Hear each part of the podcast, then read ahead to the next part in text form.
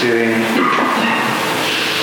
a la conmemoración de la solemnidad de Nuestra Señora de Luján, patrona de Argentina. Tratamos de hacer en la misa de la mañana una serie de consideraciones para poder entender mejor el significado de esta devoción, para poder vivir mejor nuestra vocación de hijos de la Virgen de Luján, ya que Dios ha querido que naciéramos en un país que la tiene como patrona y como protectora. Para ello hay que comenzar por conocer, o por lo menos recordar la historia. La historia parece tener lugar en el año 1630, cuando eran fáciles las comunicaciones entre lo que hoy es nuestro país y el Brasil, porque España y Portugal estaban bajo una misma corona. Y entonces un portugués asentado en Córdoba del Tucumán, tenía una estancia en Sumampa, quiso erigir una capilla en honor de la Virgen para tener misa para sí y para su gente en esa zona y mandó a pedir a un paisano suyo de Brasil una imagen de la Inmaculada. Paisano de este portugués le envió dos imágenes. Llegaron por barco a Buenos Aires, luego en carreta se dirigieron o pensaban ser dirigidas hacia Córdoba del Tucumán, hacia Sumán. Pero al hacer noche a pocas leguas de lo que hoy es Luján, al día siguiente los bueyes no consiguen ser puestos en movimiento. Se preguntan por qué, los picanean, los bueyes no avanzan. Se preguntan si no será excesiva la carga, bajan, es decir, la, la caja que tiene la imagen de barro de la Virgen de Luján y los bueyes avanzan. Interpretan el gesto, lo sucedido como un designio de la Virgen de querer permanecer en ese lugar y comienza desde entonces a honrársela en Luján. Y esa interpretación fue declarada buena porque no solo se convirtió en centro de peregrinación, de romería, sino que en Luján ocurrieron una gran cantidad de milagros que muestran el poder de Dios respaldando la inteligencia que los criollos sencillos de aquella época dieron derecho. Y hoy hay un interesante libro del padre Presas, Luján ante la ciencia y la fe, donde muestra que de modo irrefutable podemos hablar de una serie de prodigios obrados en Luján. Esta es la historia. Pero Sarmiento ya se reía de la Virgen de Luján y de la devoción que el pueblo argentino le tenía. Despreciaba esas manifestaciones de fe. Cuando uno ve las gigantescas peregrinaciones, piensa que la historia no ha dado razón a Sarmiento. Pero tal vez, sin tener toda la razón, tenía más razón de la que le estamos dispuestos a conceder, porque es cierto que se le da un gran culto la, a la señora conocida bajo la vocación de Luján en nuestro país. Pero ese culto no fructifica en obras de vida. Ya las mismas peregrinaciones que van a Luján son un mixto porque algunos van rezando piadosamente, pero otros van escuchando la radio, llevando esos aparatos que permiten escuchar música mientras uno, uno está caminando y a veces se ven espectáculos peores. En época en que nuestro país conocía el azote de la guerrilla, había sido tomado la peregrinación a Luján como un entrenamiento para los grupos guerrilleros, entrenamiento en la gimnasia de dirigir multitudes. Y por eso, eh, cuando se dio la crisis progresista después del concilio, tantos sacerdotes optaron por oponerse radicalmente a todo tipo de devoción, incluida esta que es tan importante en nuestra patria, y tantos sacerdotes quisieron expulsar las imágenes de las iglesias porque decían que una cosa es la devoción santulona al yeso y otra cosa es la devoción en espíritu y en verdad que Dios quiere de cada uno de nosotros. Por supuesto, esa imagen de barro cocido no es el término de nuestra devoción. La imagen simplemente recuerda la presencia de la Santísima Virgen entre nosotros. Y la Santísima Virgen ganó el derecho a hacerse presente entre nosotros, porque nosotros estuvimos presentes en el corazón de ella en el momento decisivo de la historia, en el centro de la historia, en el momento de la encarnación y también en el momento de la pasión. Ella puede hacerse presente a todos y cada uno de los lugares del mundo, porque ella estuvo presente cuando se jugaba nuestro destino eterno, y nuestro destino eterno se jugó de un modo doloroso para ella.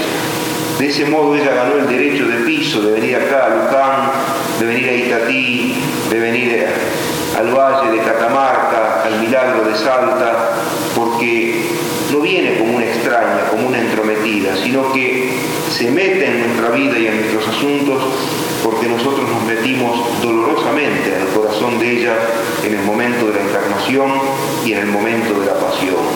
Eso es lo que significa el culto que se da a través de una imagen.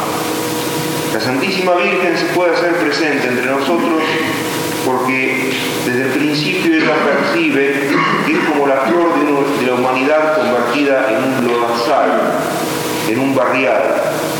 Y no quiso ser la única flor que Dios obtuviera de esta pobre tierra, sino que su caridad ilimitada llegó hasta tanto que consintió, no fue obligada, sino que consintió libremente, movida por la caridad que ardía en su corazón, al plan de Dios, ese plan según el cual el hijo de sus entrañas, ese hijo sería transformado en menos que hombre, un gusano que se aplasta a fin de que nuestras culpas tuvieran disculpas y a fin de que nosotros pudiéramos pasar de la muerte a la vida.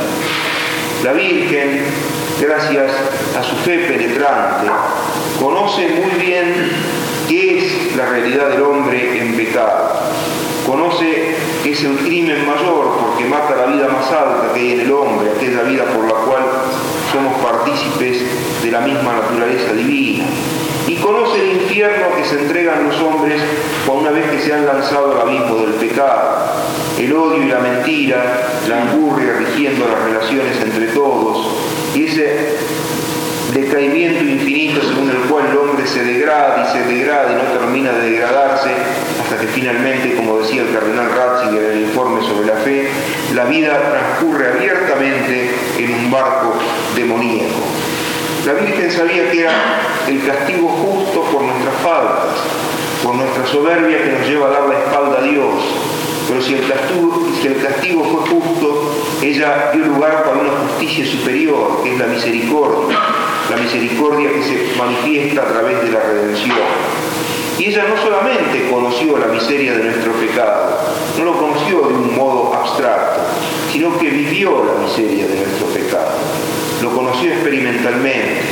Ese dolor, esa degradación se clavó en sus huesos, entró en sus médulas, y ella llega a consentir al sacrificio de su Hijo a fin de que nosotros seamos arrancados de ese abismo sobre todo cuando ella se hace presente en un lugar determinado, viene a manifestar que durante el momento de la pasión tenía bien presente las miserias de ese lugar determinado.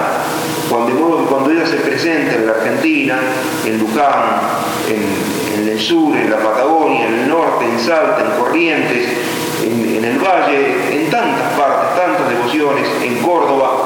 Decir, ella muestra que tenía bien presente durante la pasión las miserias de la gente de ese lugar. Nuestras miserias de argentinos fueron como un río que recayó en ella, que se dirigió hacia ella y la inundó, la envolvió como algo, como una marea asfixiante ella tuvo en cuenta primero nuestra flojera, tantos siglos de cristianismo y no tenemos un solo santo canonizado. Ella tuvo en cuenta, nuestra apostasía. El liberalismo a lo que los argentinos nos hemos entregado es un verdadero sacrilegio. ¿Por qué? Porque arranca o intenta arrancar las raíces católicas de nuestra patria. Ella tiene presente las miserias en las que la actual Argentina se ve empantanada, la usura, la mentira sistemáticamente difundida por los medios de comunicación, la destrucción de la familia, la corrupción de gran parte de la juventud y ahora de la niñez, todo eso pesó sobre ella, pero sin embargo, como es madre de misericordia, ella se ofreció como víctima y aceptó ofrecer al hijo de sus entrañas como víctima a fin de que dejásemos de ser miserables por la misericordia de Dios y se nos abriese el camino de la redención. Esto es lo que significa la devoción particular, en este caso, a la Virgen de Luján. Es la historia más grande de amor que ha conocido el pueblo argentino porque a través de esa muy sencilla imagen de barro, Dios le revela a nuestro pueblo, nos revela a nosotros el infinito amor con que nos ha amado a través de su Hijo y de su Santísima Madre. Pero como toda historia de amor, para que no sea vana, necesita ser correspondida. La Basílica de Luján es fruto de una idea genial de un sacerdote y de un gran laico que quisieron levantar en la Argentina un, monumento visible contra el liberalismo. Quisieron poner un monumento visible porque el liberalismo tiene concreciones visibles. La destrucción de la familia, la enseñanza laica, la usura reinando en la economía, pero el liberalismo tiene una raíz invisible. Esa raíz invisible es espiritual y es la pretensión de independizar no solo la vida particular, sino también la vida de las naciones de Dios. Nosotros, que somos sacerdotes o que están yendo camino al sacerdocio, ustedes tenemos que aprender a dar un culto visible a nuestra Madre, pero tenemos que aprender, aprender a llegar infinitamente más allá a la raíz invisible de la solución de nuestros problemas de cristianos y argentinos y a no terminar astutamente en el culto a una imagen de barro de yeso, porque eso es una forma de querer arreglarse con lo exterior sin comprometer el corazón. Tenemos que aprender hacer nuestro el dolor por el pecado que quemó las entrañas de la Santísima Virgen, a querer que el pecado sea destruido de nuestro propio corazón y a ser instrumentos dóciles en manos de ella, a fin de que el pecado sea destruido de todos aquellos con quienes tratamos, a fin de que no sea vana esa visita que ella quiso hacer a la Argentina cuando la Argentina se estaba plasmando como nación, como grupo humano en un lejano 1630. Que así sea.